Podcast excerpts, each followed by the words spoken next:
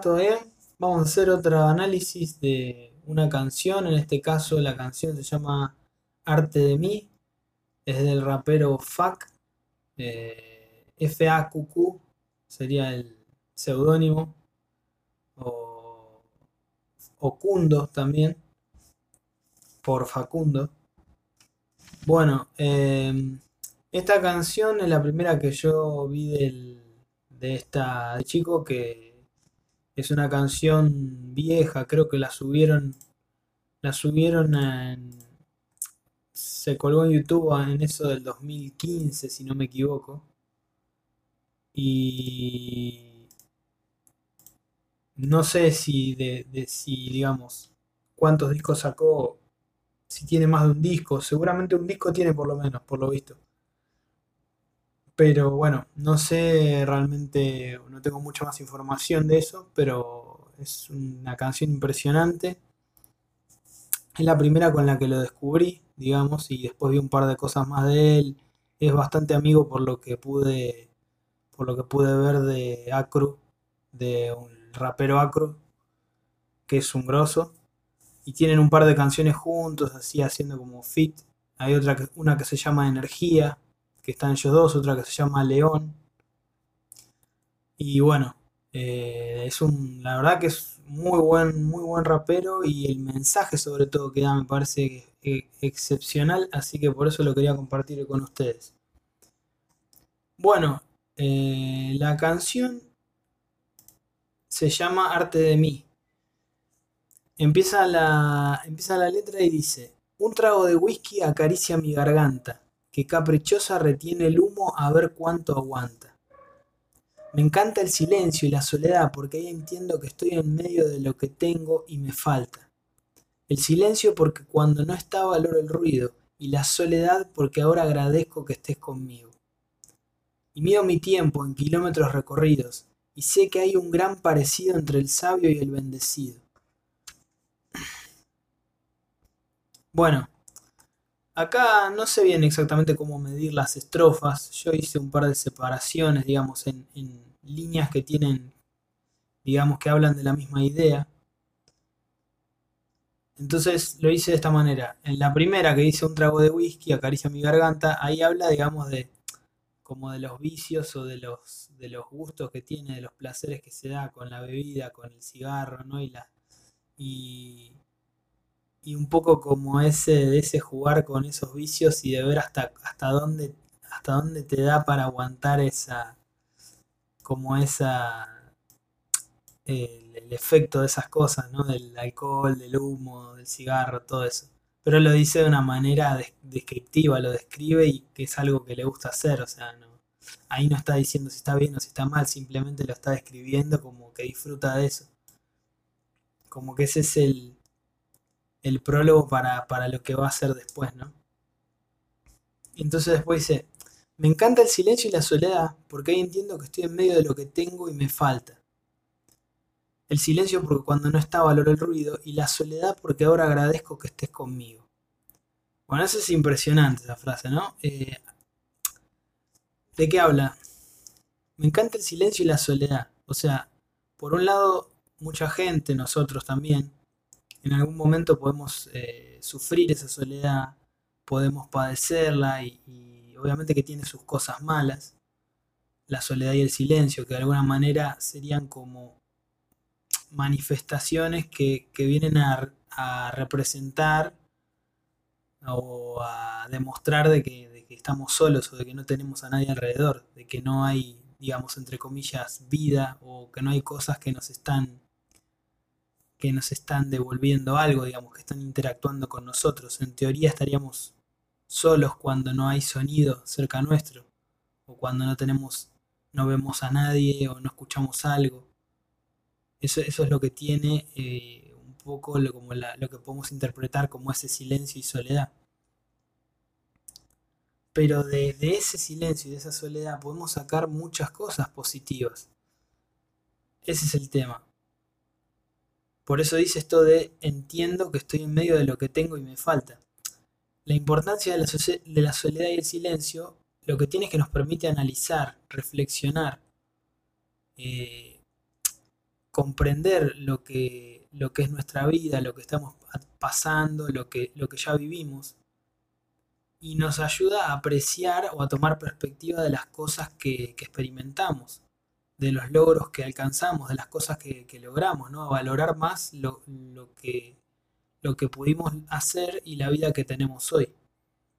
Entonces es como ese tiempo o ese momento en donde ese estado de soledad o de silencio, de, introspección, nos permite tomar conciencia de, de lo que pasó y también tomar conciencia de lo que queremos lograr, de cuáles son nuestros objetivos, de qué es lo que nos gustaría realizar y bueno, eh, ponernos como enfocarnos en qué es lo que queremos que sea nuestro futuro.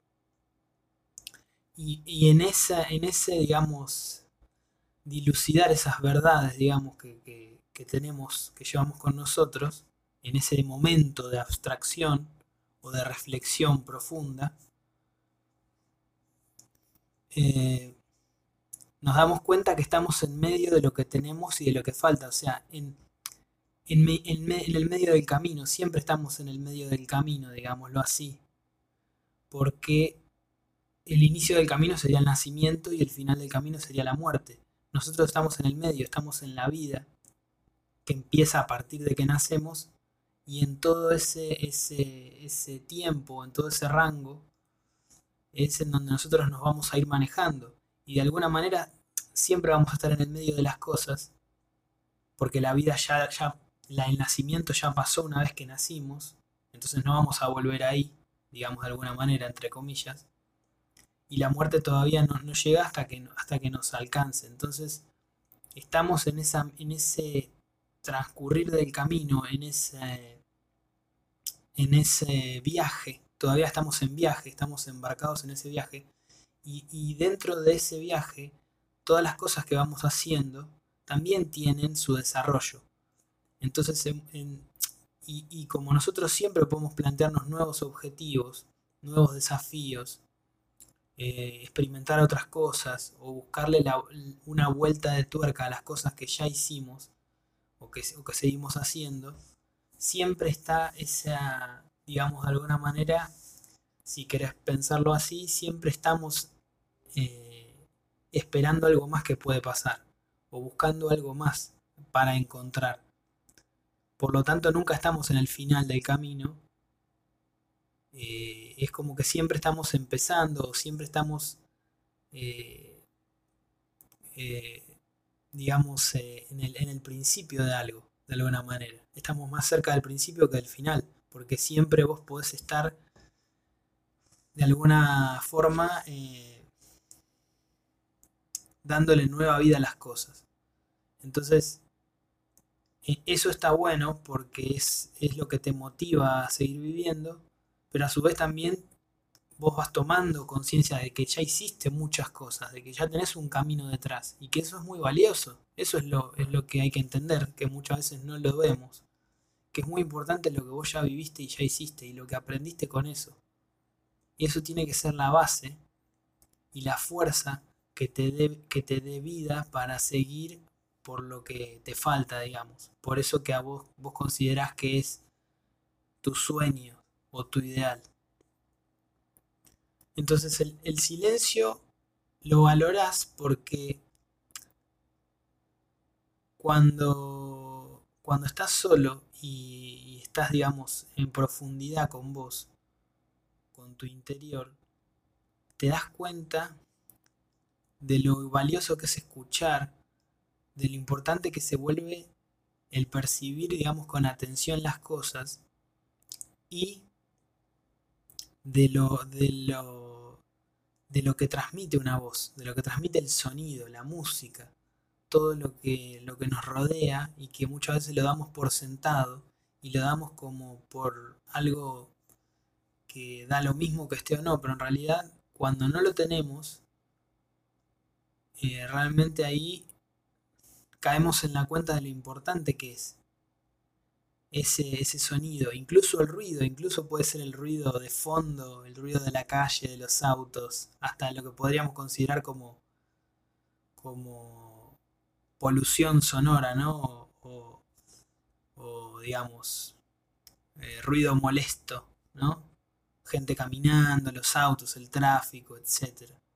Un vecino, etc. Pero hasta eso, te das cuenta como eso, de alguna manera, es, es un sonido que transmite vida también, porque te da a entender de que hay gente que está ahí afuera, que está cerca tuyo, se está moviendo, está haciendo algo, está participando, digamos, de tu lugar o del lugar que tenemos todos en el mundo. Entonces, todo, todo tipo de sonido, todo ruido y, una voz, la voz de cualquiera, no solamente un ser amado, eh, todo es valioso. Entonces ahí realmente tomas conciencia de lo importante que es. Eh, todo eso que te rodea permanentemente y vos eh, no, no le das pelota, digamos. Y la soledad, porque ahora agradezco que estés conmigo, es decir, ¿qué pasa? Él, él cuando estás, cuando estás solo, cuando vos estás solo, también sentís esa ausencia y al sentir la ausencia de otras personas, cuando encontrás a esas personas de nuevo, eh, es como que sentís mucho más intensamente ese encuentro y te das cuenta de lo, de lo enriquecedor que es, enriquecedora que es la presencia de otra persona con la que puedas compartir algo. Una charla, un abrazo, un intercambio de lo que sea, una mirada, solamente una mirada. Es, ahí te das cuenta de lo que es tan importante, ¿no? lo importante que otros pueden ser para vos y lo importante que vos podés ser para los otros, cosa que es muy interesante también. Nosotros muchas veces le, damos más valor a lo que otros pueden hacer por nosotros y, nos sentimos como que dependemos de los demás. Eh, pero no, no, no caemos en la cuenta de lo importante que, que nuestra, nuestra presencia puede ser para otras personas también es algo que es un ida y vuelta, es recíproco. Vos necesitas mucho a los demás y eso no tiene... No hay duda de eso. Pero los demás también te necesitan a vos. Y este tema eh, es, como por eso. En general lo que hace en esta, en esta estrofa o en esta idea que resume acá es demostrar el valor que tienen las cosas por la ausencia de otras. O sea, vos valorás algo cuando no lo tenés.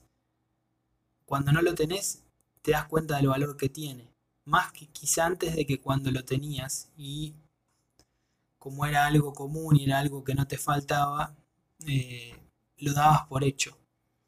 Esta idea está expresada, no sé si lo sacó de acá, pero está bastante clara en la canción Historia de, Historia de las sillas, creo que se llama, no me acuerdo bien, Historia de las sillas o Historia de sillas, de Silvio Rodríguez, donde en una de las frases finales dice algo similar. Eh, habla, de, habla, de, las sillas como de una metáfora de, todas las cosas que te hacen esperar, de todas las cosas que, que pueden ser excusas o mentiras que te alejan de la verdad, del amor, de un montón de cosas. Y en una de sus últimas frases dice lo siguiente. El que tenga una canción tendrá tormenta, el que tenga compañía soledad.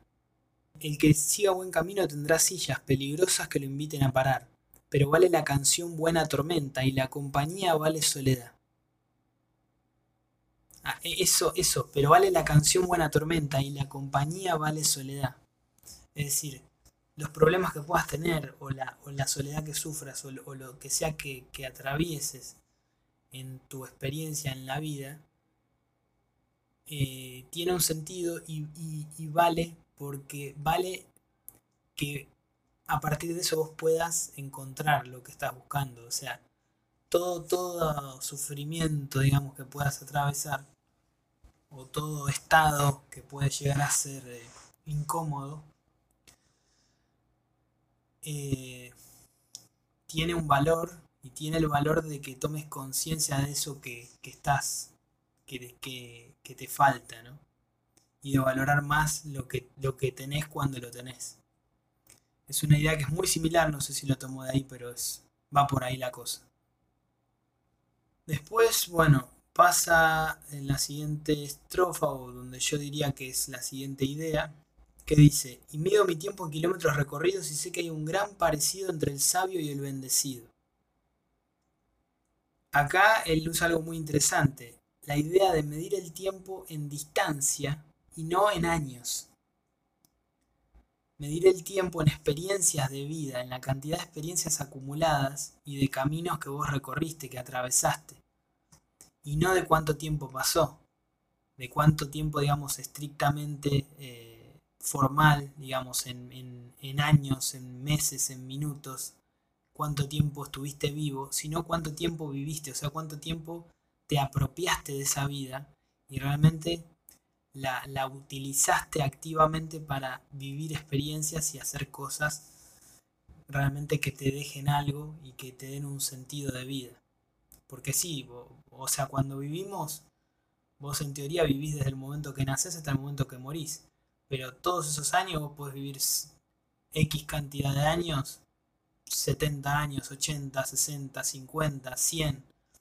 Pero todos esos años no son años eh, utilizados, digamos, o aprovechados por completo al 100%. Porque muchos de esos años vos, entre comillas, los, los desperdiciás o los malgastás y, no le das realmente el valor de vivirlos con la intensidad o con la pasión que lo ameritan. Es decir, eh, esta canción que dice no es lo mismo que vivir, honrar la vida. O sea, una cosa es vivir, digamos, vivir porque alguien te dio la vida, naciste y a partir de un cierto momento estás respirando y vas a estar vivo mientras sigas respirando y, tus funciones básicas se cumplan, tu cuerpo funcione. No es lo mismo eh, honrar la vida que solamente existir porque podés respirar y tenés esa capacidad. Entonces acá habla un poco de eso, es, como que a través de este tema de las distancias y el tiempo da una especie de idea similar. Es decir, vos tenés que... el tiempo vivido se mide en experiencias que vos aprendiste, digamos, tomaste e hiciste propias, asimilaste en vos. No en minutos o en años o en meses o en días. Y bueno, y eh, después dice este tema de que hay un gran parecido entre el sabio y el bendecido. Es decir, el sabio, la persona que, que consiguió un grado de sabiduría, que en teoría sería una persona que pudo vivir y que pudo acumular esas experiencias, no en cantidad de años, sino en, calidad de experiencias y en cantidad de experiencias, eh, digamos, ricas, esa persona, él la compara con un bendecido, con alguien elegido o con alguien que fue eh, de alguna manera tocado por Dios de alguna manera. Entonces, ¿cuál es el, cuál es el tema? Eh, él como que le, confiere esa característica al, al sabio porque cuando uno más va aprendiendo y más va entendiendo las cosas, al margen de tener con mucho conocimiento o no, cuando uno va aprendiendo, el, digamos, de qué se trata la vida a lo largo del tiempo, si tenés la suerte ¿no? de llegar a ese entendimiento, eso te da una paz interior, te va dando un como una una tranquilidad y también una, una capacidad de saber, eh, saber eh, tomar cada momento que vas viviendo, cada etapa que vas atravesando, de una manera eh, consciente y de una manera madura, por así decirlo, ¿no? cuando asimilas esas experiencias de vida. Y todo eso te va haciendo más eh, humano, más sensible, más empático con las demás y con, las, con, lo que te, con lo que te rodea, con el mundo en sí, con la naturaleza, con todo. eh, eso te va llevando, eh, digamos, naturalmente a una conexión mm, más cercana con tu interior, con la vida misma en sí, y podríamos decir con Dios. O sea, te, te va acercando a la divinidad, al encuentro con la divinidad o con, con el con otros planos que van más allá de lo físico, puramente físico. Entonces por eso él de alguna manera dice este tema de que, de que son muy parecidos. Esa persona eh, bendita o santificada o como quiera llamarle, con alguien que tiene sabiduría, alguien que, que llegó a la iluminación, digamos, ¿no? O a entender, a entender la esencia de la vida o del alma, o como quieramos llamarle. Bueno, después viene la siguiente estrofa, en donde dice, la vida me dio información, yo solo soy una herramienta y trabajo día a día para que el mal desaparezca. Esta es una de las mejores frases que tiene la canción. Toda la canción en sí es increíble, tiene un montón de conceptos muy interesantes, pero para mí esto es de lo mejor, porque te da, muy sintéticamente te explica qué es lo que venimos a hacer acá y qué es lo que el arte trata de hacer, expresado en la vida de las personas. ¿no? La vida nos da información, porque nos va dando recursos, nos va dando eh, conocimiento. En, primer lugar, la vida nos da la posibilidad de existir, es decir, la posibilidad de estar vivos. Y con esa capacidad eh, primera que nos da, digamos, con esa capacidad original que nos regala, nos da la posibilidad de poder eh, existir y de poder a lo largo del tiempo ir experimentando cosas, percibiendo cosas, viendo cosas, con nuestros sentidos, con todo lo que, lo que, lo que nos brinda el cuerpo, nos da la posibilidad de poder ir ganando experiencias de vida enriqueciéndonos, aprendiendo, jugando, eh, haciendo un montón de cosas. Y todo eso es información, todo eso es, eh, es eh, sentimientos, son un montón de cosas que se nos van, que nos van, digamos, nutriendo en nuestro transcurrir, en nuestra existencia.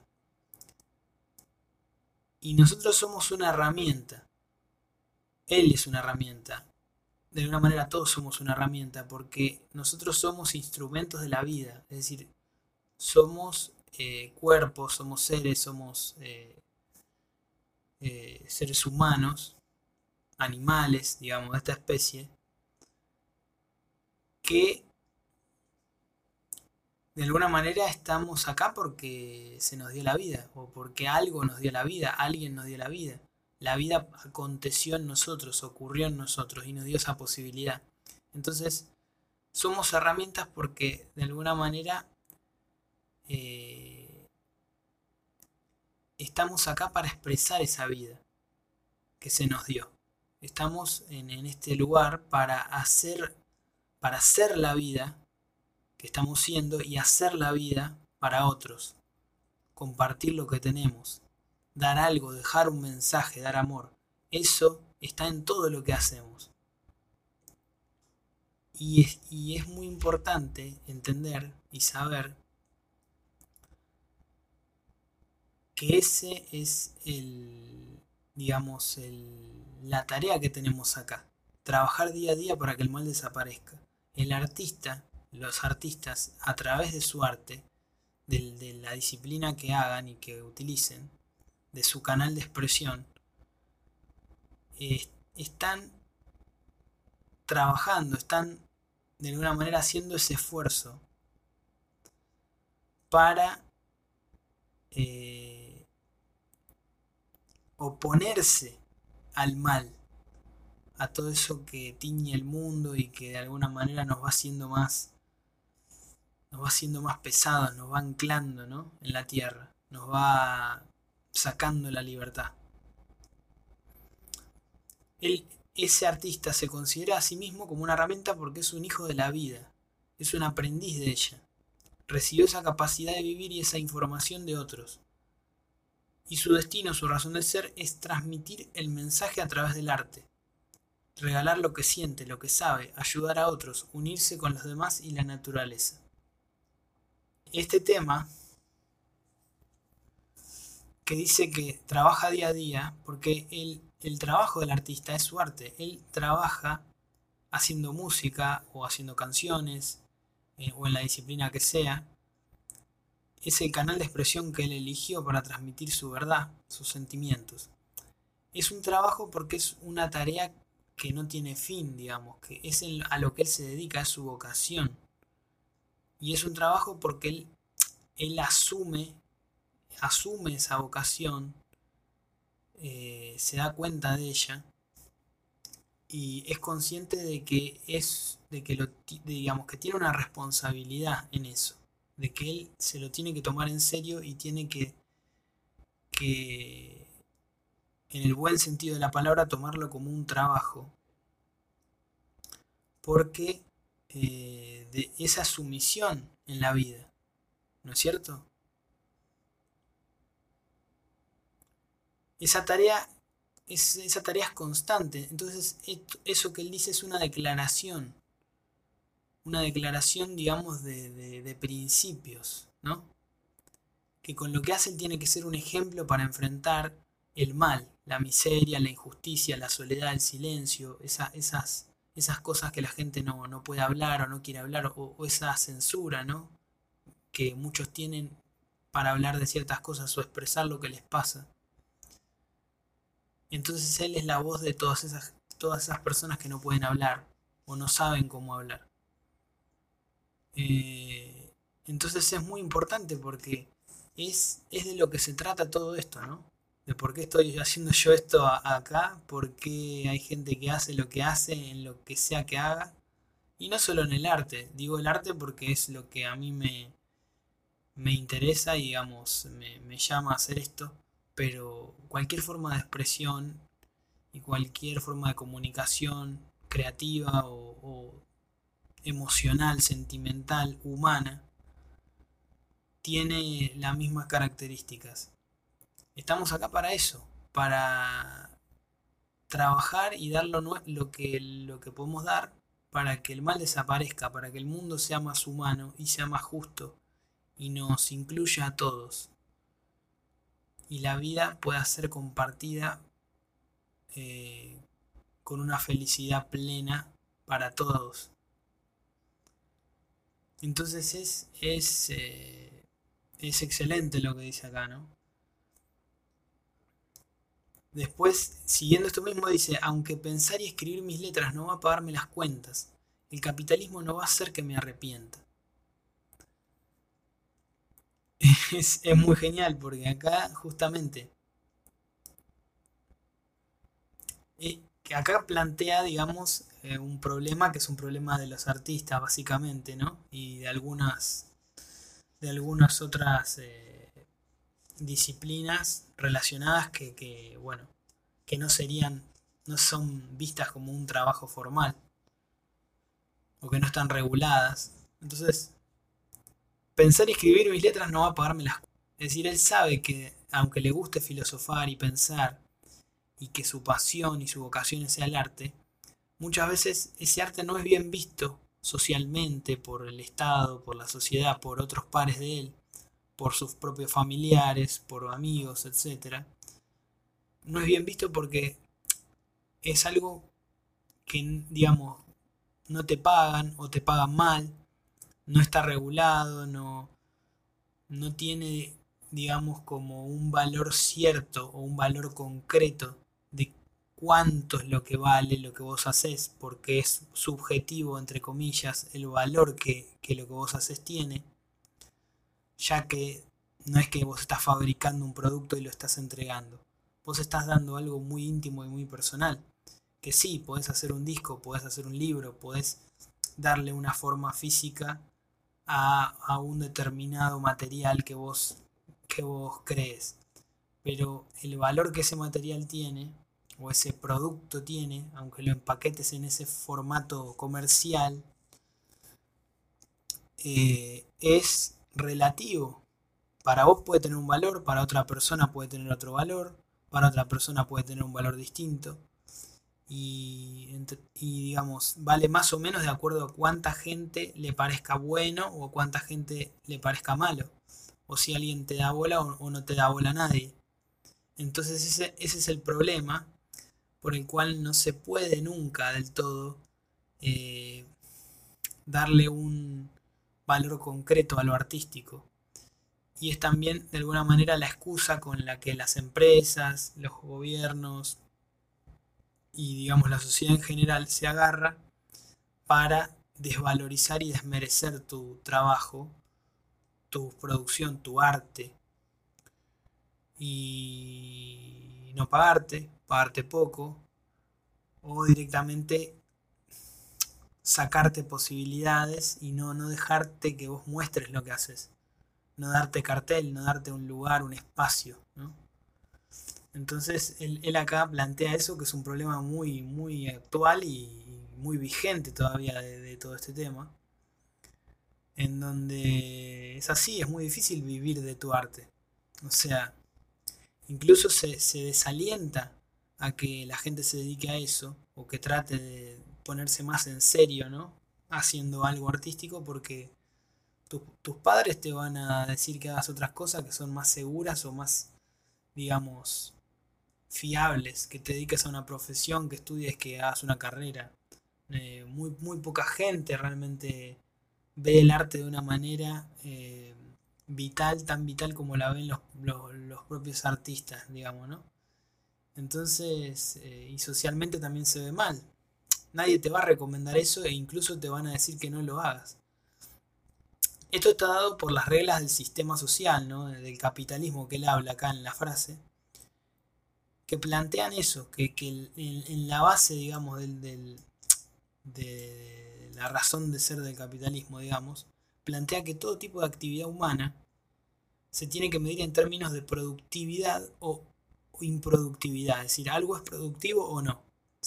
y, y que sea productivo se mide materialmente, si vos con lo que haces generas un producto y si ese producto tiene valor y tiene sentido eh, y digamos alguien lo necesita o lo busca o, le genera un bien, un beneficio que, se pueda medir en, un valor exacto en plata o en fuerza de trabajo o en horas de producción, lo que sea. Entonces, eh, esa definición hace que el arte no se vea como una cosa concreta del todo, ¿no? Eh, o, con un valor eh, muy, muy calculable. Entonces, em, pierde la formalidad, o sea, que es algo que no, tiene, no, no, es visto como algo serio, ¿no? Porque como que no se encuadra en esas categorías de, de producción o de productividad tradicional solamente se lo, podría considerar como trabajo si la obra es reconocida socialmente y eh, tenés buena aceptación popular y eso genera unos ingresos determinados, importantes, por lo cual vos puedas, digamos, hacer valer lo que, lo que vos producís. En caso contrario, de que no tengas el suficiente apoyo, digamos, del público o no, no puedas ser conocido porque no, te, no tengas lugar donde difundir lo que haces, eh, no, no sos nadie, no sos nada y el arte, el arte que podés dar o que tenés, no, no, no se lo considera como algo útil, entonces es improductivo, entonces no sirve. Y entonces vos no sos un artista, sos un vago, o no tenés, no tenés destino, no tenés rumbo, sos un lumpen, o sos alguien que, simplemente no quiere estudiar, no quiere trabajar, y, es como que te, pueden llegar a, tildar de que lo que haces es una excusa para no hacer nada, porque no querés hacer nada y porque sos un antisistema o un antisocial y etc. Entonces él, con eso, ¿qué es lo que dice con esto? Pone de manifiesto esa postura o, simplemente pone de manifiesto este, este, problema, esta problemática social del, arte y el capitalismo, o el arte tratando de convivir y de ganarse un lugar en la sociedad con todos los que te tiran en contra, pero también poniendo su postura, el capitalismo no va a hacer que me arrepienta. O sea, él a pesar de esos problemas, de, esa, de esos prejuicios, de esa discriminación hacia los artistas y hacia la sensibilidad humana y a la gente que es sensible y que, y que quiere expresarse y que valora lo que tiene o lo que siente, ante todo eso y ante las, y ante las etiquetas que te pone la sociedad, él dice no, yo no me voy a arrepentir de lo que estoy haciendo porque yo elegí esto, este es mi camino en la vida y esta es mi, eh, es mi vocación, es mi destino. Entonces, aunque me cueste o aunque no llegue a vivir de esto, aunque no, no, me alcance para pagar la renta, las cuentas, los impuestos, la comida con, con mis canciones o con, o con mis letras, lo voy a hacer igual porque a mí me hace bien y es lo que yo quiero hacer, es lo que yo siento que, para lo que estoy acá. No lo voy a abandonar porque, porque el sistema está en contra mío. Después en la siguiente estrofa dice, no crezca mi niño, sea siempre niño y no crezca, que usted tiene un alma sana, pura y honesta. Si se le da por crecer, debe saber que entre tanta gente triste la felicidad molesta. Bueno, acá destaca eh, las características vitales de los chicos o, de, nosotros mismos cuando somos niños.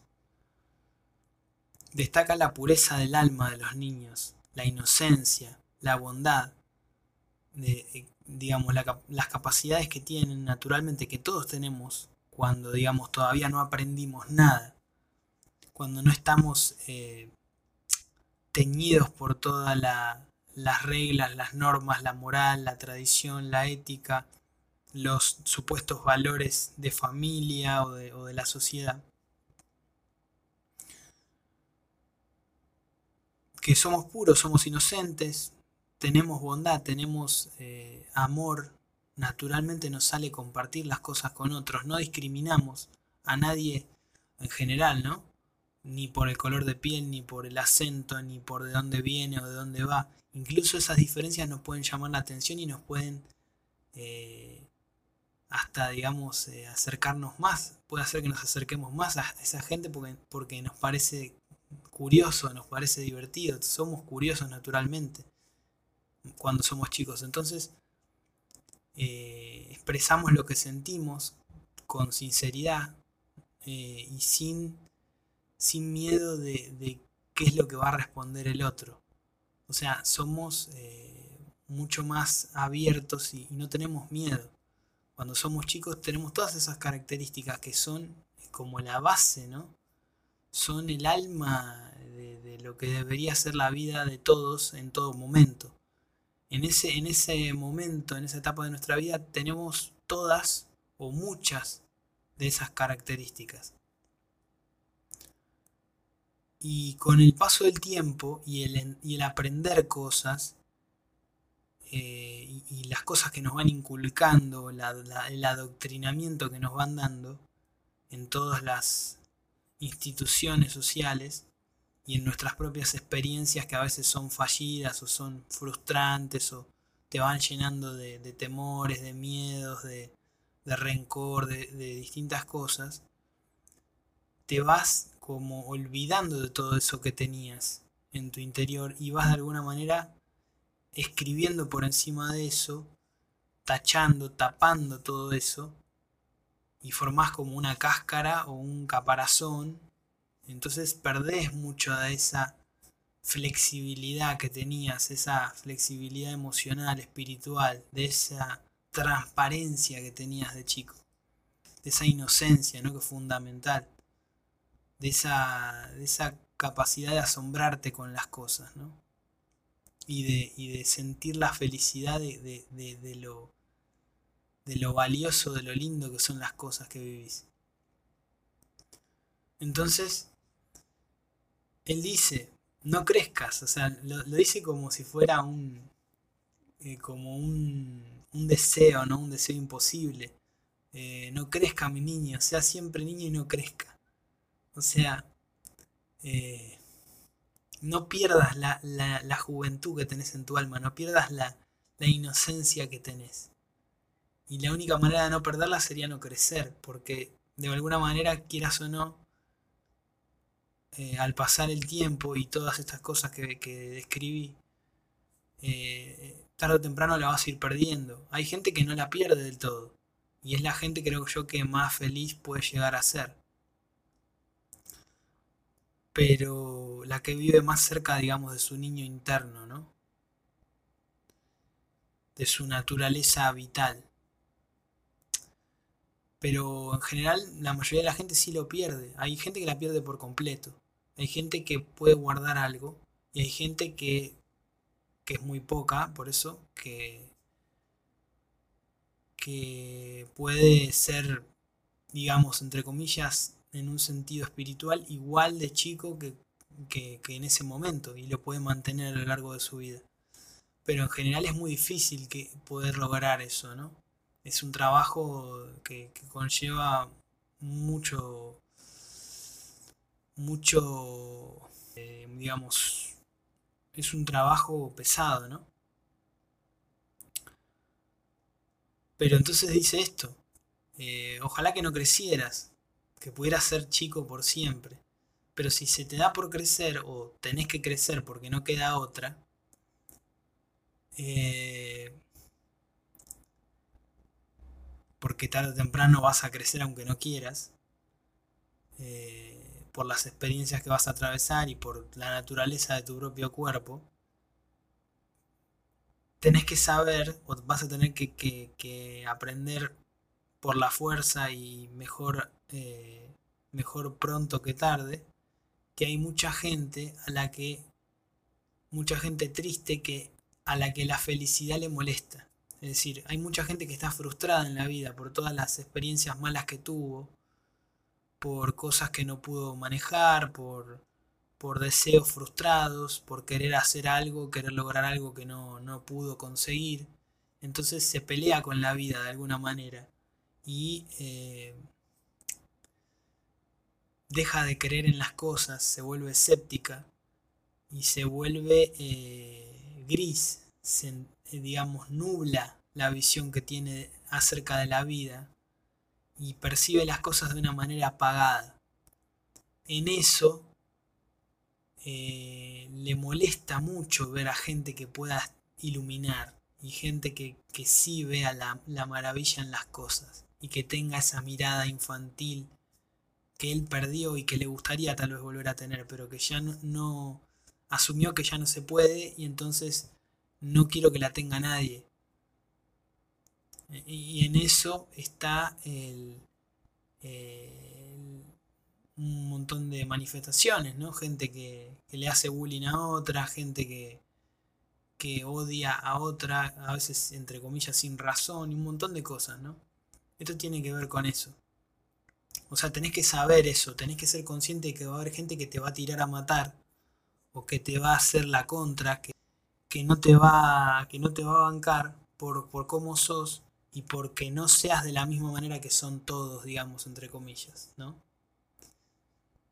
Entonces eh, es algo que tenés que tener en cuenta, aprender cuanto antes y tratar de actuar en consecuencia, por lo menos alejándote de esa gente o entendiendo por qué puede venir ese, tema, ¿no? Por dónde vienen los tiros, digamos, para ver cómo lo, lo sobrellevas. Después dice, yo amo el sol cuando se encuentra dándole calor a un nido, porque creo que con los pájaros tengo algo parecido. Me gusta volar, aunque con miedo a las alturas, y sé que cada día es una nueva aventura. Bueno, ama el sol, porque ama el sol cuando le da calor a un nido. ¿Por qué? Porque él, él piensa que, o, cree, tiene la fe, tiene la, la creencia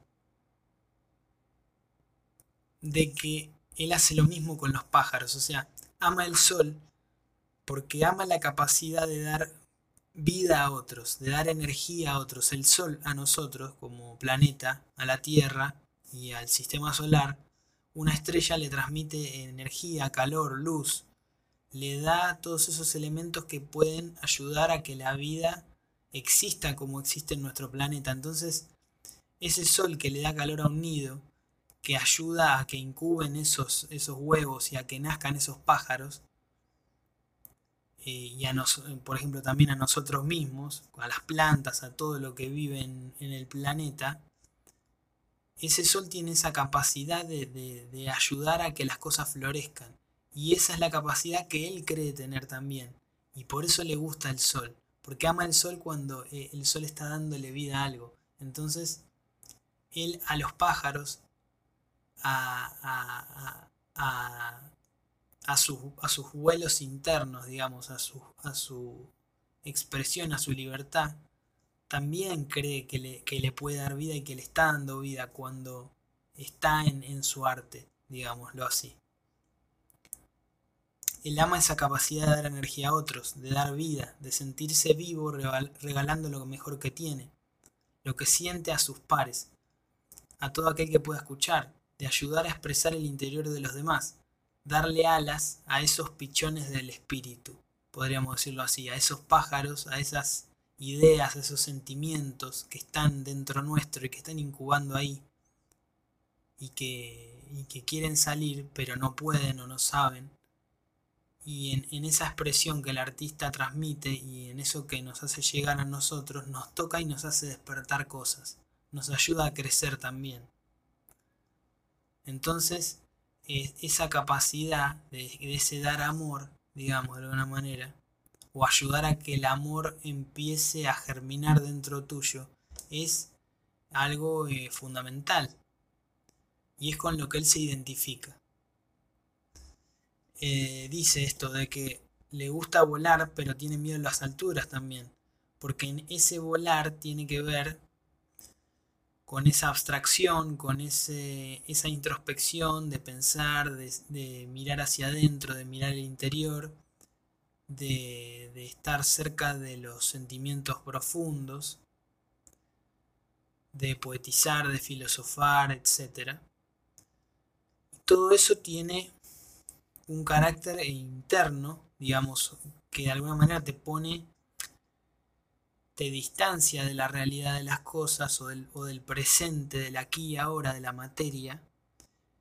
Y eso, eh, quieras que no de una u otra forma, lo tenés que hacer para poder eh, bucear ahí. Pero tiene el, la, digamos, el doble filo, podríamos decir, de que si te alejas demasiado o te quedas mucho tiempo alejado, muy lejos, después te cuesta volver. Eh, o la altura a la que puedes llegar puede ser muy alta y te puede dar vértigo, es decir, puedes sentirte aislado de los demás o podés generar una distancia que, te, de la cual te cueste volver, ¿no?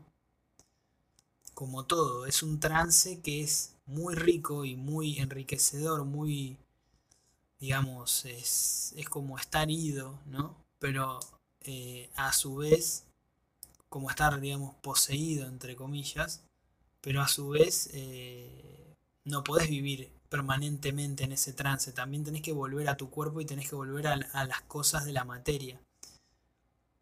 Entonces eso es, eh, digamos, la dualidad que tiene ese proceso de expresarse y de conectarse con, uno mismo y, el, y, el, alma, digámoslo, en donde te alejas pero volvés, vas y venís.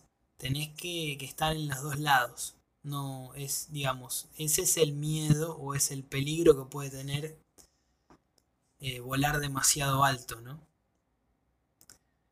Y bueno, cada día es una nueva aventura porque todos los días estamos aprendiendo o experimentando cosas nuevas o, las mismas cosas pero que podemos percibir de maneras distintas. Eso depende de nosotros. Después dice en la siguiente estrofa, soy un loco enloquecido en su locura, que con el tiempo entendió que lo que no enferma cura. Aprecio la dulzura del que está atento, y le leo los labios al sabio del sufrimiento. Bueno, esto es, una idea que es bastante... Eh, se utilizó muchas veces en canciones, qué sé yo, se me ocurre Fabiana Cantilo con mi enfermedad, donde dice soy el remedio sin receta y tomar mi enfermedad, bla, Es una idea que está muy, bastante, digamos, utilizada, trillada. Pero es interesante porque él acá lo usa, de, digamos, dice algo muy original, que es lo siguiente.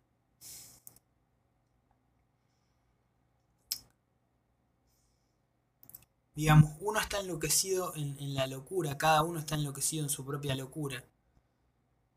Esa locura, si ver de un modo negativo, puede ser las, eh, los propios prejuicios, los, los, em, los preconceptos que tenemos, ¿no? las ideas preestablecidas, todo, lo, todo el, el backup de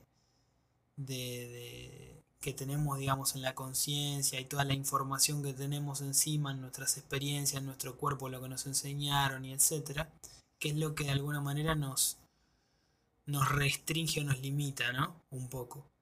Y eso hasta cierto punto puede ser, todas las neurosis esas y demás, puede ser algo muy contraproducente. Pero acá, como él lo dice, lo dice de una manera positiva, de una manera constructiva. Un loco enloquecido en, en su locura él está, él está loco porque está, eh, está enloquecido, está, digamos, ido en ese trance con su interior, con su locura, que en este caso su locura es el arte. Es decir, la locura es la pasión obsesiva por su vocación, el amor al arte que no tiene medida, que lo posee y lo sumerge en un trance espiritual del cual disfruta y no quiere escapar. O sabe que no tiene que, por qué escapar, porque esa locura, locura, digamos, eh, eh, valga la redundancia, ¿no? Esa locura lo cura él, lo sana.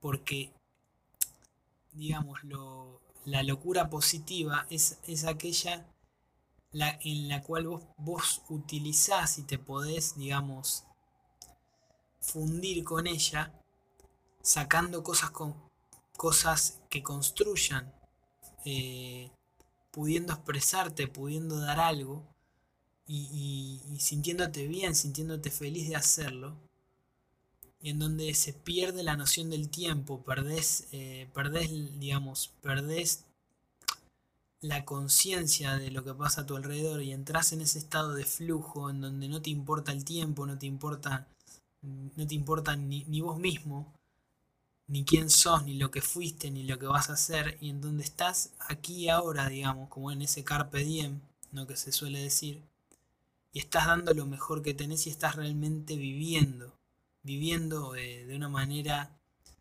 absoluta, ¿no? Entonces ese, ese tipo de locura que él dice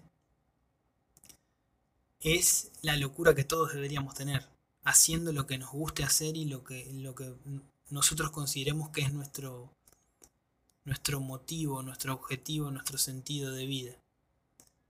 Donde vos te estás realizando como persona, digamos, estás, eh, estás enriqueciendo tu alma, estás compartiendo lo que sos. Esa es la locura que enloquece y que de la cual no tenés por qué irte porque porque no digamos no te enferma, no, no te no te hace mal, sino que te da vida, al revés te cura te da motivación. Entonces, esa locura no es enfermedad porque no está mal, sino que es un método para curarse a sí mismo. Es una meditación profunda para conectar con, el interior, una válvula de escape y de creación.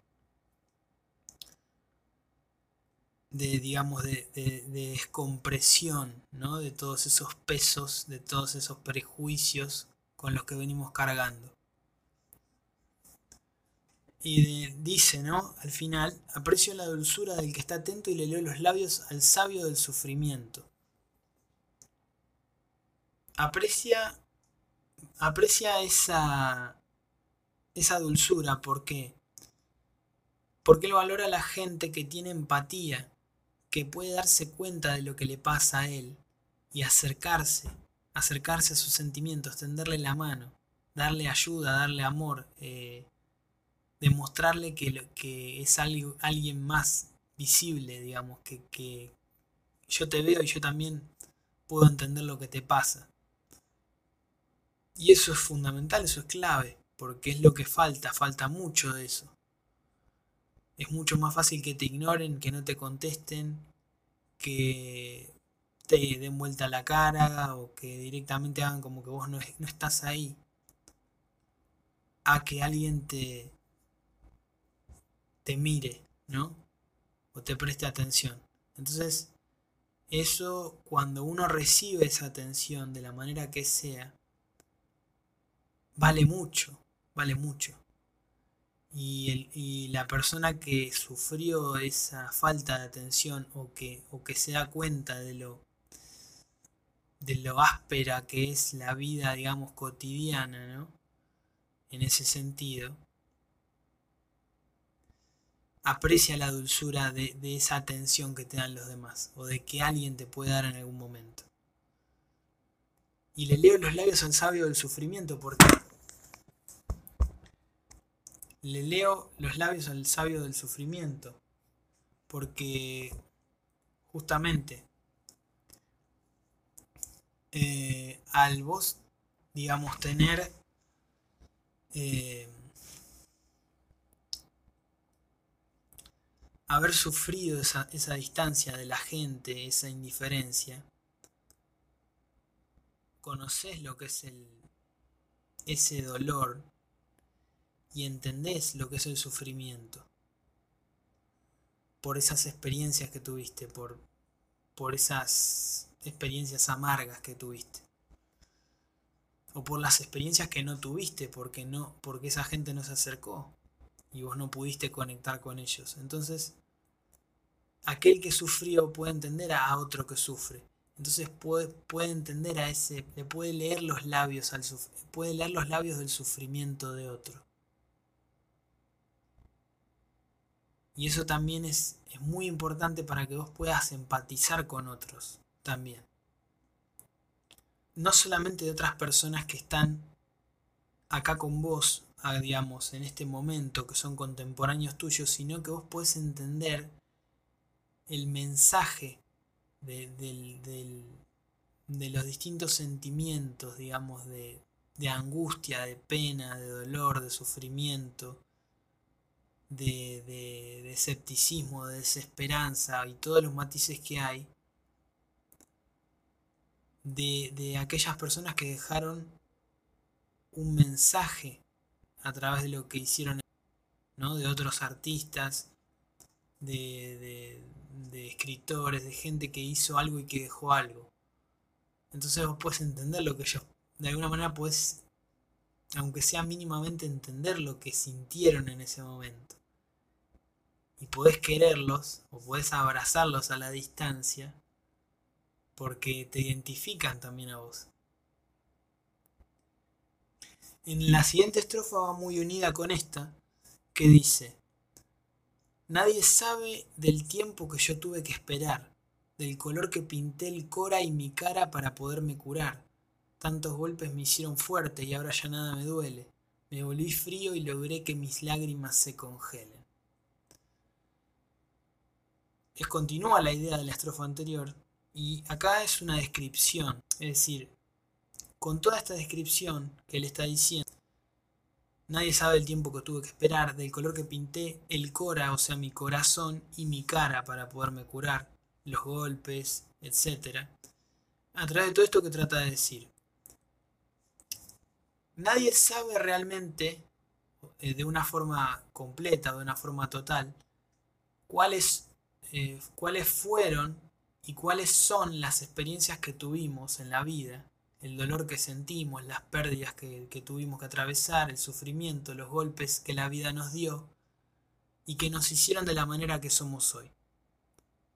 Todo el camino que tuvimos que atravesar para lograr aprender y lograr superar los problemas. O no. Hay gente que lo supera y hay gente que no. Y hay gente que todavía está en ese camino de curarse, de sanarse, en, ese, en, ese, en esa restauración. Entonces, nosotros muchas veces nos encontramos con gente de la cual podemos pensar que son tristes o que son eh, de tal manera de tal otra, de tal otra, y ya los etiquetamos y, nos encasillamos y los ponemos en un cierto, en una cierta categoría cuando nosotros no sabemos realmente cómo es esa persona y en qué momento está transitando. Entonces, eh, no, tenemos todo ese bagaje, ese conocimiento previo para entenderlos y, rápidamente tratamos de, de etiquetarlos de una manera porque nos sale naturalmente hacerlo así y de esa manera, al hacer eso, estamos siendo crueles o estamos siendo un poco inhumanos, un poco demasiado mecánicos. Porque no se puede, vos no puedes hacer eso si no sabes realmente lo que esa persona pasó. Obviamente vos puedes conectar o no, o te puede caer bien o mal, o, tener una primera buena impresión o no de alguien. Eso estás vos en tu derecho y también depende de cómo percibís vos a esa persona y de lo que transmite. Pero hay que darse ese tiempo de más para ver realmente cómo es la cosa. Porque si no, siempre vas a estar eh, tildando y tachando a alguien eh, realmente sin saber, ¿no? Hablando sin saber. Aparte, e incluso esa es otra cosa interesante. Aunque vos supieras, aunque vos tuvieras un identikit, un currículum, de le pasó tal cosa, tal cosa, tal cosa, tal cosa, en tal periodo tuvo esta experiencia tal otra, etcétera, etcétera, aunque vos tuvieras todo ese historial, aunque, aunque conocieras, digamos, al detalle qué es todo lo que pasó esa persona en, en un periodo de su vida determinado, solamente con saber, digamos, qué le pasó o qué experiencia tuvo, vos no podés, no, tampoco eso te habilita o te da una verdad eh, absoluta o una autoridad como para decir esta persona es así, es así por esto y por esto. O, ah, bueno, listo, yo ya sé que le, pasó esto, entonces eh, es así. Porque una cosa es las cosas que te pasan y las experiencias que tenés. Y otra cosa es cómo vos procesás esas experiencias. Y eso está, es algo bastante subjetivo que tiene que ver con tu personalidad, con tus características genéticas, con, digamos, con tu fortaleza o, mental o tu, tu capacidad de, de tomar, de cómo tomar las cosas. Eh, con tu sensibilidad, con tu emocionalidad. Hay gente que es muy emocional y que se toma las cosas de una manera muy, muy tremenda, otras que no, otras, otras que al revés son medio insensibles, entonces incluso aunque les pase algo grave o algo delicado, no, no son muy conscientes de eso y no le dan tanta importancia. Entonces, todo depende de la persona. A dos personas le puede pasar lo mismo y pueden tener expresiones y percepciones distintas de lo mismo. Entonces, primero que la mayoría de las veces vos no vas a saber todo lo que esa persona atravesó. Y después que aunque lo supieras, no, no vas a saber qué exactamente sintió y pensó esa persona eh, con esa experiencia en particular. Por lo tanto, nunca del todo vos vas a poder saber, ni entender, ni sentir exactamente lo que alguien más siente no, no vas a tener nunca por completo esa, ese feedback de alguna manera. Vos podés, si estás eh, haciendo algo con alguien, podés ver cómo reacciona, podés ver las expresiones, podés ver muchas cosas y podés a grandes rasgos tener una idea, pero exactamente no vas a saber nunca, eh, no vas a poder estar en el cuerpo de esa persona, digamos, en el alma de esa persona como para poder eh, tener un, veredicto eh, sin errores, ¿no? Digámoslo así.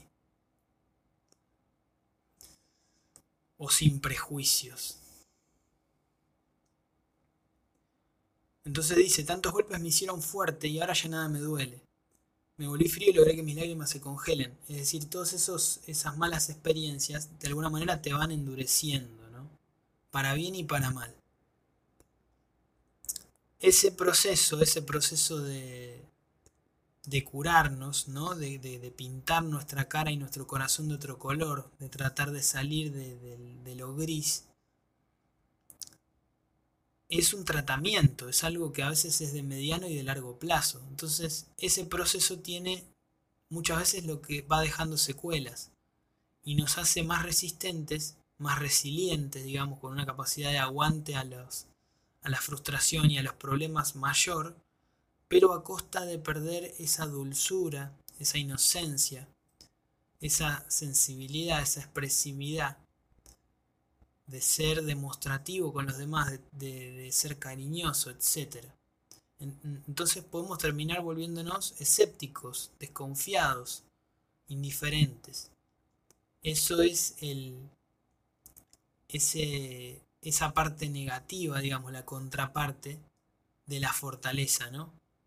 el que estés armado de, esa coraza te impide un poco moverte con soltura, tener fluidez, tener más libertad.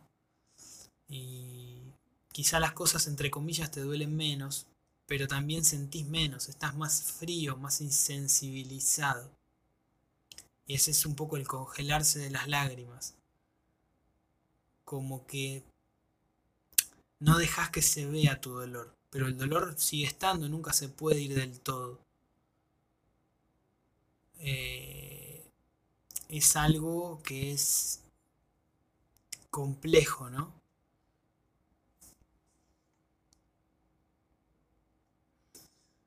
Después un poco también relacionada con este final del, frío y de la insensibilidad, conecta con la estrofa siguiente que dice, no esperes nada de nadie, ese fue el consejo de oro, del sabio con tantas amistades que tuvo que enterrarse solo.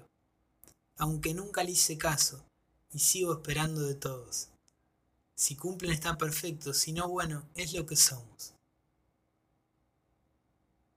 Esta, esta frase también es increíble. Y justamente, justamente acá conecta con eso anterior, porque esa insensibilidad muchas veces nos hace ser escépticos y, a todos un poco nos hace ser escépticos y nos hace ser desconfiados, nos hace estar a la retranca, estar a la expectativa en un modo, en una actitud defensiva contra los otros y cualquiera, cualquier persona desconocida o nueva que se presente en nuestro camino, ¿no? Eh, y nos hace sospechar de todos un poco.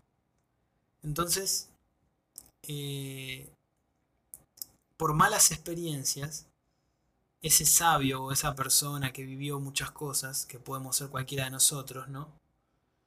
Eh, en algún momento te puedes tirar esa frase, puedes, que es medio como, como un refrán casi.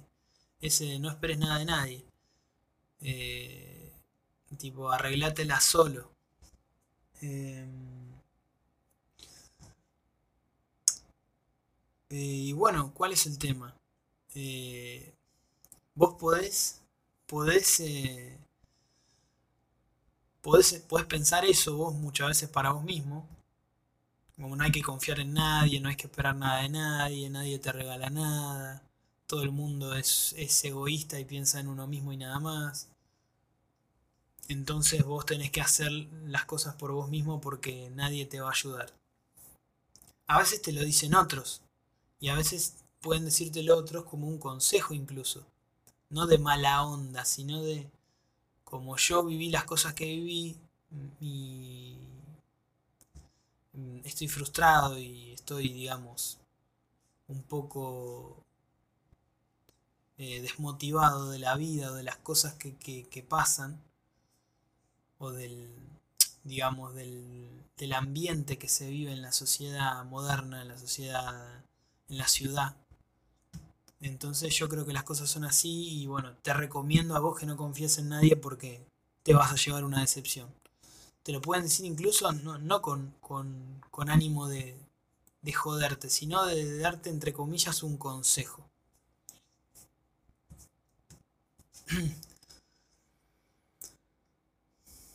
El problema cuál es? Esa gente a veces es gente que está sola. Porque como dice acá, el sabio que con, tantas amistades que tuvo que enterrarse solo. Es decir, vos podés, vos podés eh, haber pasado cosas malas, pero si por haber pasado cosas malas te recluís, te aislás en tu soledad, en tu frustración y en tu miedo y, digamos te pones para patear en contra del mundo, digámoslo así, en contra de todas las personas y de todos los demás, y, te pones eh, en una pelea como si todo fuera el mundo contra vos, todos son tus enemigos, es muy difícil que puedas volver a retomar un camino de comunicación con otros. Entonces vas a terminar totalmente solo, digamos, si no tenés ningún amigo, si no tenés nadie que, que pueda de alguna manera empatizar con vos y te alejás y rechazás el, acercamiento con otros, evidentemente que vas a morir solo y no va a ir nadie que, que te, a enterrarte, porque es así, es decir, lamentablemente si vos no cultivás eh, relaciones, amistades, comunicación con otras personas de la manera que sea, eh, no, no te van a dar bola y, y ya está, es decir, es así.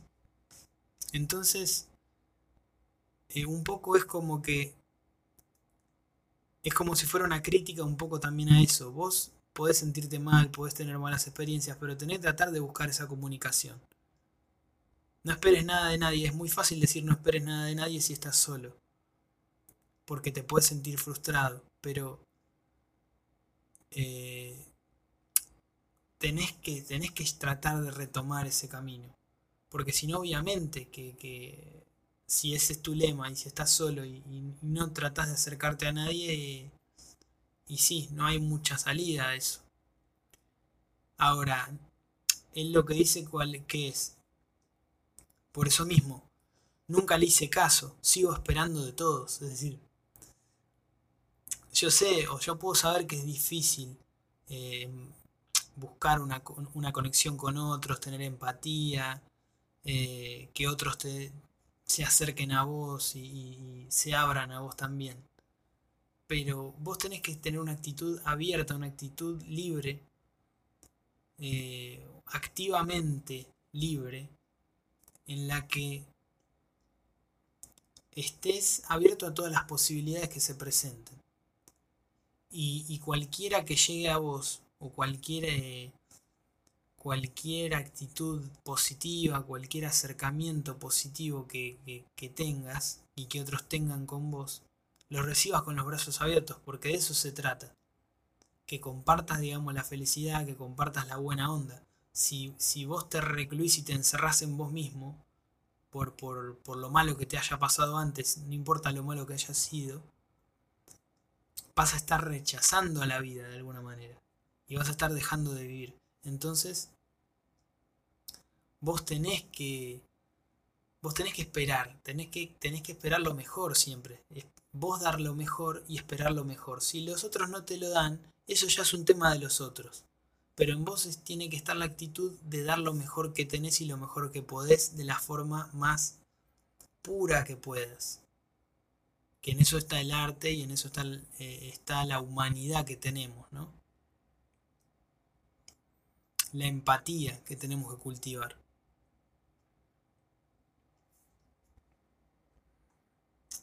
Eh, él va a seguir esperando lo mejor de los demás, porque él trata de dar lo mejor de sí a través de lo que hace. Entonces desea que el amor sea recíproco, pero sin odiar a nadie o sin resentirse con nadie si es que no lo escuchan o no lo entienden o no lo valoran. ¿Por qué? Porque como dice al final, Si cumplen está perfecto, si no, bueno, es lo que somos. Somos humanos. Está en la naturaleza humana, de todos un poco, eh, e, ese egoísmo, no escuchar a los demás, buscar eh, nuestra propia felicidad y priorizar, eh, priorizarnos a nosotros mismos antes que a los demás. No ser, no tener comunión con los demás, no tener comunión con la vida. Eso está un poco en nosotros mismos. En nuestra especie, en nuestros genes, en nuestros instintos animales, digamos, si queremos decirlo así.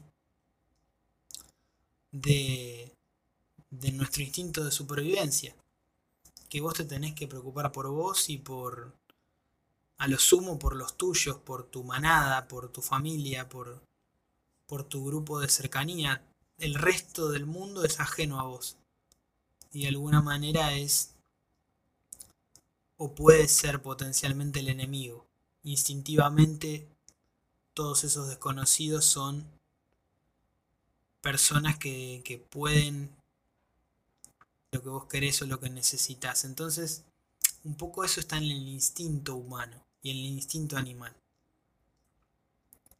No es que, no es que todos seamos así y no es que si vos lo pensás, eh, tal vez no pienses así, pero está un poco en, en esos instintos y en ese, en ese acto reflejo, digamos, del, de de los sentimientos o del, inconsciente. ¿no? Y también está reforzado por obviamente por el sistema social que hace que compitamos ferozmente y que un poco nos matemos entre nosotros. ¿no? Después viene la siguiente estrofa que dice, yo solo soy curioso, amante del riesgo, y me gusta aceptar hasta la verdad que niego. Me gustaría ser como Platón, pero no griego, y siempre disfruto el fruto de aquella planta que riego. Bueno, él es curioso porque tiene esa chispa, esta chispa, eh, digamos, infantil, esa, ese, ese amor por lo desconocido, por experimentar, por arriesgarse, por buscar cosas nuevas, ¿no? tomar decisiones, aprender, escuchar distintas voces. Y el tema de aceptar hasta la verdad que niego es aceptar o entender, perdonar hasta mis propios defectos, las cosas que yo sé que no estoy haciendo del todo bien, mis, mis errores, eh, saber que soy humano, entender, entenderme a mí mismo, que eso es muy importante también que no quiere decir justificar todo lo que haces o bueno, yo hago todo bien, sino me equivoco, me equivoqué, pero puedo cambiar y no voy a cambiar si no, me, si no acepto en primer lugar lo que, lo que soy y lo que hice. O sea, si vos te negás a vos mismo y negás los problemas o negás y, y te crees que las sabes todas o de que no, no tenés error, entonces ya no sos humano, sos un, otra cosa. O sea, tenés un poco que aceptar y que entenderte y, ser empático con vos mismo para poder después tener empatía con otros. Me gustaría ser Platón, pero no griego, o sea, me gustaría, me gustaría ser filósofo o dedicar mi vida a la filosofía, al, arte de, de, escribir y de pensar y de, y de transmitir ideas porque es un poco, digamos, lo que hace a través de, este caso, de su arte, que es hacer las canciones que hace, el rap o lo que sea, ¿no? En este caso es eso. Pero, digamos, a él le gustaría ser filósofo, pero no griego. O sea, ¿en qué sentido? Es un juego de palabras, ahí utiliza, eh, como Platón era un filósofo griego, decir, me gustaría ser filósofo, pero no griego, es decir, eh, un poco es como jugando con eso, pero por otro lado es, yo quiero filosofar o quiero hacer un arte, quiero hacer una, expresar y comunicarme, pero a través de mi propio código, mi propio sistema de valores, en, mi, en, en el momento en el que estoy ubicado en la historia, en mi, en mi lugar, en mi, en el lugar donde vivo, ¿no? Con mis propias experiencias personales. Y siempre disfruto el fruto de aquella planta que riego. O sea, eh, es, es, muy importante. Vos tenés que disfrutar lo que haces y, y, lo que conseguís y los logros que tenés a partir de todo el esfuerzo y todo el camino que desarrollaste para lograr eso. Tenés que valorar lo que conseguiste. Él disfruta lo que consigue con esfuerzo y dedicación, que es su arte, su obra, una canción, un disco, presentarse en un lugar, lo que sea, ¿no? El trabajo que hace todos los días, que ese es el grano de arena que él, que él da, que él eh, ofrece para hacer del mundo un lugar mejor. Ese trabajo que hace todos los días para que el mal desaparezca, que decía antes. Después pasa, luego pasa la siguiente estrofa que dice, pero menos mal que apareciste en mi camino y desde ese momento te hiciste arte de mí. Si no, no iba a saber qué hacer conmigo. Me siento bendecido, con tu luz me encendí. Y cada día que pasa me siento un poco mejor. No hiciste ser humano que se resista al calor, ese del tacto del cuerpo a la hora de hacer el amor, ver cómo el viento la despeina y si es una reina mejor. Bueno, acá es eh, algo muy hermoso, muy lindo, que describe justamente el, el, momento en el que él encuentra en su vida el amor y cómo ese amor lo cambió. El encuentro del amor en su vida, que puede ser, por eso, puede ser una, pareja, una novia, puede ser, eh, en este caso es una mujer, pero bueno, como yo ya lo dije en, otra, en otros análisis, vos lo puedes aplicar a tu situación particular y personal, digamos. Sea que te gustan las mujeres, los hombres o lo que sea, vos lo aplicás a eso y vos te podés identificar igual, no importa eh, si hable de una mujer o si hable de un hombre, eso ya queda en vos y en la amplitud que tengas para poder tomar ese mensaje y aplicarlo a vos, ¿no? Pero es ese encuentro con el amor en la vida. Y es como ese amor eh, te enriquece, ¿no? Te hace eh, ganar experiencia, te hace ganar, eh, ganar valor, valorizar tus experiencias, enriquece todo lo que, lo que haces. Es como que le da un, nuevo color a todas las cosas que vivís cotidianamente solo. Le da, refuerza un montón de cosas en eso. y, ese, desde ese momento te hiciste arte de mí. O sea, pasaste a ser, o yo pude hacer con vos, eh, y pudimos compartir una obra entre los dos, ser, ser arte, ¿no? Hacer arte. Arte de mí, arte mío, que yo hice con vos, y arte que vos podés hacer conmigo. Es decir, es una obra que estamos construyendo entre los dos, que es la vida misma, ¿no? Entonces ese amor te da motivos, te, te da motivación para vivir, te hace crecer, te hace iluminarte, ¿no? Entonces te sentís como bendecido, te sentís eh, como eh, tocado por Dios de alguna manera al encontrar ese amor. cada día que pasa me siento un poco mejor. E, este tema de, los golpes que vos recibiste y las malas experiencias, el amor eh, los va curando con el tiempo. Y en ese contacto tan íntimo, eh, los días, el transcurso del tiempo, en el que vos te, te vas encontrando con esa intimidad y vas compartiendo cada vez más cosas, es donde te vas sanando día a día al sentirte amado y al compartir el amor que tenés para dar con otros. En este caso, en una relación no tan íntima como lo es una pareja o, lo que sea.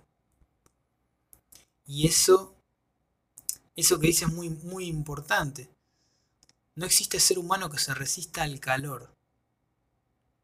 O sea, vos podés ser muy fuerte, vos podés haberte eh, vuelto escéptico, desconfiado, podés estar frustrado, podés alejarte de otros, podés eh, vivir apartado, en soledad, podés eh, haberte construido la coraza más fuerte que exista, pero eso no te va a impedir que todo eso se desarme cuando alguien te toque.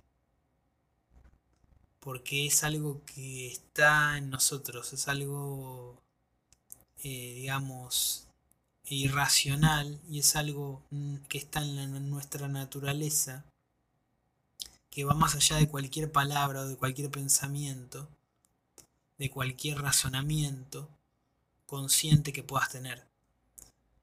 esa cercanía y esa esa dulzura, esa sensibilidad tan eh, original, digamos, ¿no? Que se puede, puede remitir a lo que es el contacto con una madre, el contacto con más, digamos, eh, primero que tuvimos ¿no? en nuestra vida. Entonces, el poder estar en esa situación y encontrarte en esa situación con alguien que quiera estar con vos es eh, algo hermoso. Entonces no podés, digamos, negarte a eso en tu interior. Es algo que, que no te puedes resistir, ¿no? Ese tacto del cuerpo a la hora de hacer el amor. Entonces, eh, este tema de ver cómo el viento la despeina y si es una reina mejor, es decir, también aprecias cosas que antes para vos eran eh, que no tenían sentido, que no tenían valor. Es decir, el amor te hace mirar las cosas de otra manera y encontrar nueva vida en las cosas y en cosas que, que son ínfimas quizás, cosas muy pequeñas, pequeños momentos, ¿no? te hace como ver en cámara lenta las cosas. Y justamente a esa persona que vos querés. Ahí es donde tomás completa dimensión, digamos, del valor de esa compañía, ¿no? Y de, de una intimidad real. Bueno, y acá llega la última estrofa, la última frase de la canción, que dice, pero qué pena que tenga que irme antes de la cena. Parto del puerto ahora que la luna está serena. No puedo perder nada, todo me fue regalado. La voz, los ojos, las piernas, las manos.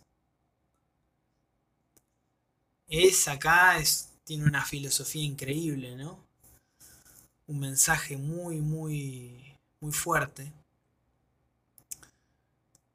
es una frase, digamos, una idea que cierra con un tono melancólico, un tono de tristeza de tener que irse, pero no es necesariamente un, no es un cierre o un mensaje triste el que transmite, al revés. Qué pena que tenga que irme antes de la cena. Él expresa su pena o digamos su desilusión por tener que partir, por tener que irse. Ese irse lo podemos ver como irse de un lugar, viajar, tener que dejar a sus seres queridos, o como yo lo veo que parece ser que intenta decir eso, eh, morir, o sea, despedirse del cuerpo, de la materia, de su lugar en la tierra, del tiempo físico. Él expresa su pena por eso, pero eh, digamos, yéndose antes de la cena, ¿no? Cuando todavía quedan cosas por hacer, por comer, por compartir, un momento que, escribir, cosas que crear, todo lo que todavía podemos hacer o nos puede quedar en el tintero en el momento que, nos vayamos, porque siempre va a quedar algo por hacer o siempre eh, hubo un objetivo más que teníamos en mente, ¿no? cuando llega ese momento. Un día más, un encuentro más con alguien. Pero parto del puerto ahora que la luna está serena. O sea, él se va, pero se va en paz. en un momento de su vida donde ganó en perspectiva, en sabiduría, en comprensión, y sabe aceptar su turno, o sea, sabe, sabe entender, gracias a la sabiduría que consiguió, con esos kilómetros recorridos, con esas experiencias, sabe entender que, que llegó su momento, ¿no? Y entiende que al margen de que hay cosas que pueden quedar y que la cena todavía, que la mesa se estaba por servir y que no me pude quedar a comer, sabe que, que ya tuvo su, su, su parte, que ya hizo lo que tenía que hacer y que ya lo que vivió también fue muy, muy, fue, fue suficiente, ¿no? Hasta cierto punto. Entonces, sabe dejarse ir. Porque entiende que todo lo que es y todo lo que fue nunca fue suyo. ¿Por qué? Dice este tema, ¿no? No puedo perder nada, todo me fue regalado. La voz, los ojos, las piernas, las manos. Todo, todo le fue dado por otros. Así como la propia vida le regaló tiempo y la posibilidad de vivir experiencias en la tierra, por lo tanto, nada está perdido porque él no ganó nada, es decir, nada era de él o nada es de nosotros por completo. Nosotros no somos dueños de nada. Nosotros recibimos una capacidad que es la vida y la vamos desarrollando y la vamos utilizando y nos vamos apropiando del cuerpo a lo largo que pasa el tiempo evidentemente tenemos una voluntad y un control, un libre albedrío sobre lo que, lo que tenemos a mano, digamos, lo que pensamos, lo que sentimos eh, y, nuestro, nuestro cuerpo, pero en sí no somos dueños, solamente porque lo estemos usando no somos dueños del cuerpo. Obviamente que eso no significa que, nadie va a hacer lo que quiera con nosotros, pero no, no es que en un sentido existencial o vital no somos dueños de nada. Porque nosotros no creamos este cuerpo, nosotros no, no, somos los, los, creadores de nuestro propio cuerpo. Eh, no, no nos hicimos, entonces, en un sentido estricto, ¿no? Entonces, es como que lo que, lo que tenés te lo dieron o, fue un regalo. Te llegó de alguna manera que no sabes y, apareciste acá. Eh, entonces no, no tenés que sufrir por las cosas que se van o que, o que, o que se pueden alejar o que vas perdiendo. No tenés que sufrir o no tenés que, que lamentarte o, o entender como una pérdida aquellas cosas que, que se alejan, porque así como se alejan ahora, en algún momento llegaron también. Es decir, vos, ni, tendrías que sentirte mal cuando se van, ni mal cuando vienen. O, bien, o no, no es solamente alegrarte cuando algo viene y entristecerte cuando algo se va, sino entender que todo se está yendo y está viniendo constantemente y es el curso de la vida, es el, el, curso natural de las cosas. Entonces, tenés que entender todo como un regalo y como una posibilidad y utilizarlo y tratar de sacarle el mayor jugo, digamos, que puedas para tratar de ser feliz. Pero sin resentirte si, si las cosas no salen exactamente como vos querías porque no podemos controlar lo que pasa a nuestro alrededor. Entonces es, un poco eso, es entender las cosas como momentos, como etapas, transiciones, no como ganar o perder o como, o como sufrir o, o, o ser feliz, sino hay un montón de combinaciones y matices de muchas cosas. El tema, es entender eh, eh, valorar lo que tenés, sin aferrarte a, las cosas de una manera, eh, de una manera, digamos, abusiva, ¿no? De una manera eh, en la que te creas que vos tenés el control de todo y que, y que no, no, las cosas no pueden cambiar o, tienen que ser como vos querés. Ni con tu propia vida ni con la vida de los demás que se rodean o que están cerca y comparten con vos en algún momento. Es bueno, es genial, es genial. Es una filosofía superior, ¿no? Es un, un entendimiento, un grado de entendimiento de, de sabiduría que, bueno, que va que va más allá, ¿no? Así que bueno, eh, ahí termina la canción, después hace unas citas finales al final de la canción que están en el video, en el video original de YouTube, donde en la grabación que, va mezclando ahí con la música de fondo, con la pista, que dice estas citas. Eh, son varias citas. Acá saqué lo que pude escuchar, entender y más o menos qué era lo que decía. El arte es una manera de eternizar. No sé quién lo dijo, pero debe ser una poeta, era una mujer. Después dice otra frase, todo te fue dado. No existe ni un solo pelo de tu cabeza que hayas hecho. No puedes ser dueño de nada. Esa frase remite justamente a lo último que dice, que es la idea que toma en esa última estrofa. No puedo perder nada, todo me fue regalado.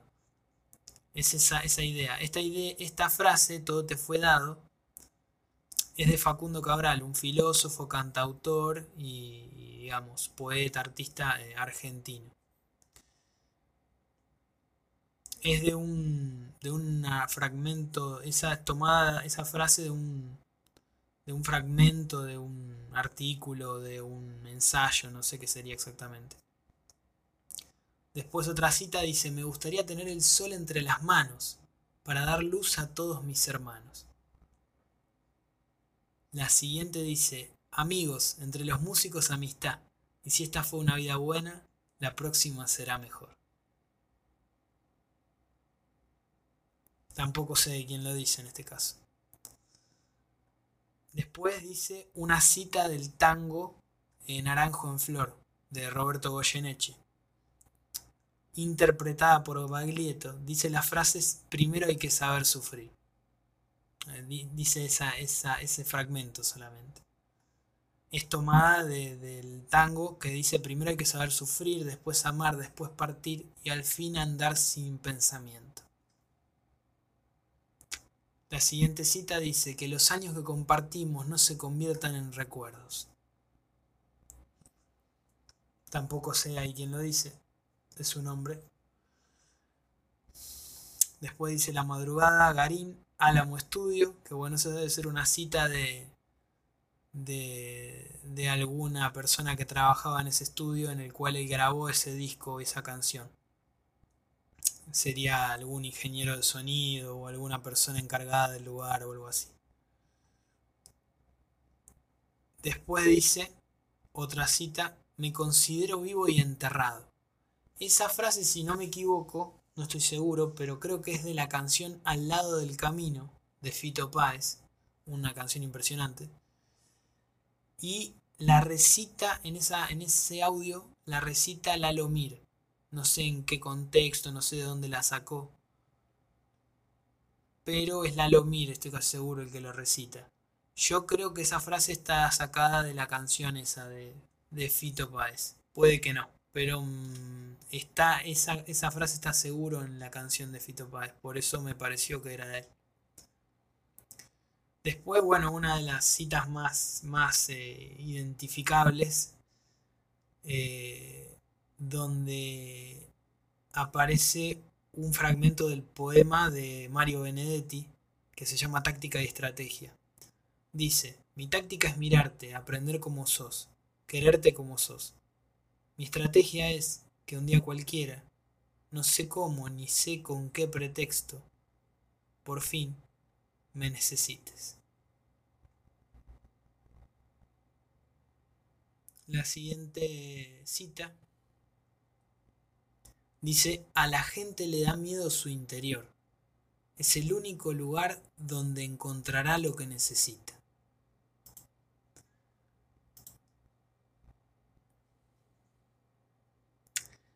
Yo buscando vi que supuestamente esa frase está dicha por un personaje ¿no? de la película El Guerrero Pacífico, donde hay alguien que, digamos, eh, que interpretaría a Sócrates, que es uno de los personajes de la película, le dice a otro, le dice esa frase. A la gente le da miedo su interior, es el único lugar donde encontrarán lo que necesitan.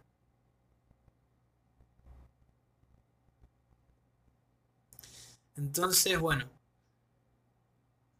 llega a la última cita, a la última frase, que dice, todavía cuando amanece quiero verte todo el día. Eso es de una canción, es la primera línea de una canción que se llama Todavía de Ray de la Paz, una cantante, no, no, no conozco bien el contexto. Pero bueno, cuestión de esto es una, una obra de arte, realmente es una maravilla esta canción el mensaje que transmite es eh, increíble.